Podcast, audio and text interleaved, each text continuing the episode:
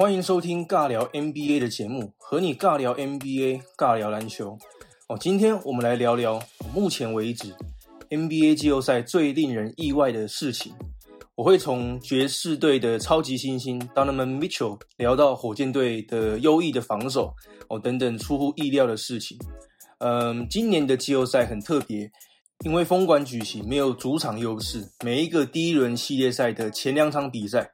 都有很多令人出乎意料的事情哦，像是有些高顺位的球队输球哦，比方说东西区的第一种子都输掉了第一场比赛，呃，快艇队在第二场比赛输给了独行侠，哦，再来是本来预期会很激烈的火箭雷霆系列赛，结果反倒没有。哦，坦白说，雷霆目前看起来没有什么竞争力哦，那么在季后赛的前几天。我们还发现了哪些事情呢？我接下来会列举一些。哦，首先第一个是 bubble 的效应哦，在二零二零年季后赛当中取得较高的顺位的球队哦，客观事实上是可以说几乎没有主场优势的哦，这让较低顺位的球队更有机会可以以下克上。我们在看比赛的时候也可以发现，他们确实打得也更有自信。哦，像是 Damian Lillard 领军的拓荒者就蛮令人期待的。哦，另外独行侠和篮网队在前两场比赛也都充满了信心，还有进攻火力。高顺位的球队在没有主场球迷助阵之后，要有所突破就更有难度了。啊，我觉得这尤其对于缺乏季后赛经验的年轻球员来说非常有帮助，因为他们比较不会受到现场气氛的干扰而怯场。我们依然能够期待湖人、快艇。公路哦晋级到下一轮的比赛哦，尤其是在湖人和公路哦第二战都取得了压倒性的胜利之后哦，但是基本上我们可以把种子顺位啊、主场优势啊这种讨论抛到一边去了哦，因为就是没有主场优势了。这样子的情形，想必在后续还会造成一系列的意外，还有以下课上的情况哦。再来第二件事情是火箭队的防守关于 James Harden 防守不积极的讨论已经行之有年了。甚至已经到了嘲笑的程度。但是目前，Harden 和火箭队在面对雷霆的比赛当中，哦，防守一点都不差，甚至可以说非常的好。哦，火箭在前两场比赛非常有效的限制了雷霆的三后卫阵容。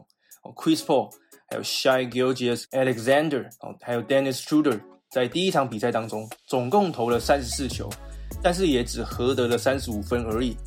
第二场比赛，Chris Paul 在三十七分钟的上场时间里面。正负值还是全场最烂的负三十六。哦，雷霆队没有办法在火箭锋线阵容的防守下面讨到任何的便宜，挡拆也制造不出 mismatch，三分空档的机会也不多。哦，目前看来，Chris Paul 对上火箭的复仇之战可能会很快就结束了。哦，火箭的进攻火力已经不是秘密了，但是他们的防守表现真的是令人意外。哦，这让他们成为总冠军赛的有力的竞争者。哦，尤其是当你看到洛杉矶两支西区龙头球队都没有打出预期的水准之后，哦，再来是爵士队的 Donovan Mitchell 的球星风范。哦，Donovan Mitchell 是季后赛当中最年轻的球员之一。哦，尽管在连续两次季后赛对上火箭被淘汰出局之后，现在讨论他的上限可能还太早。哦，但是 Mitchell 在季后赛的前两场比赛当中，直接打脸了各种对他的怀疑。米切在第一场比赛得到了五十七分，虽然球队输球哦，但是比赛当中有一些灌篮，还真的有一点年轻吨位的味道。他在第二场比赛的表现可能更令人印象深刻哦。米切以三十分和八次助攻控制了比赛，配合十四投十中的命中率，还有七投六中的三分球哦。如果米切能够延续这样子的表现，那他们可能成为第一支以下课上的球队。哦，再来是热火 Jimmy Butler 的投篮表现。哦，热火其实一直不在夺冠热门的讨论当中，这可能是因为他们还太年轻，哦，或是还是会有人质疑 Jimmy Butler 的定位。哦，是第二副手呢，还是或许他有成为球队一哥的料？哦，这样子的怀疑跟 Butler 的投篮不稳定性有关系。他今年的三分球命中率只有百分之二十四点四，而且他从来没有在任何一个赛季命中超过一百个三分球。哦，各个球队在防守 Butler 的挡拆的时候，都愿意做沉退防守。哦，但是进入季后赛之后不一样了，Butler 的跳投有显著的提升。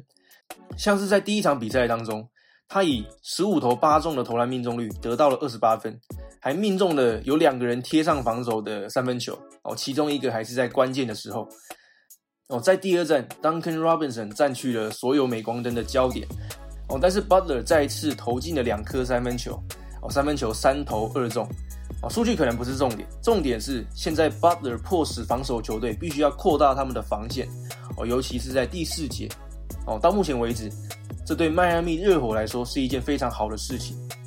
哦，最后是快艇队在防守端上面的挣扎。虽然独行侠在例行赛有着历史级别的进攻效率，哦，但是预期他们在第一轮对上快艇的防守的时候，还是能被有效的控制。哦，因为快艇有两个顶级的防守侧翼，Kawhi Leonard 还有 Paul George。不只是这样，他们还有足够的阵容深度。Patrick Beverly 是一位非常出色的防守后卫，Montrezl Harrell 也是一位非常凶悍的禁区防守者。但是快艇季后赛并没有打出他们最好的表现。我在前两场比赛里面，独行侠的进攻并没有碰到太多的困难。哦，如果不是 Porzingis 在第一站被驱逐出场的话，说不定独行侠还有机会先拿到二比零的领先。哦，独行侠的大个子球员，包含 Porzingis 还有 Boban，对快艇队是很大的威胁。然后 Luka Doncic 在前两场比赛基本上也是想干嘛就干嘛。哦，不过。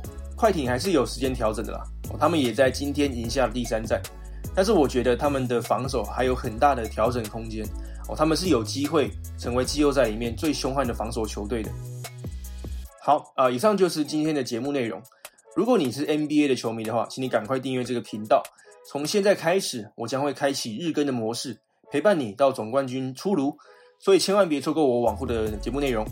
那如果你对于网络创业、网络赚钱有兴趣的话，请你到我的 IG Bradley 说故事这个账号哦，点选我首页的连接，有一场免费的研习会要送给你，教你怎么开启你的网络事业。啊，最后就是要感谢你的收听，我是 Bradley，我们下次见，Peace out。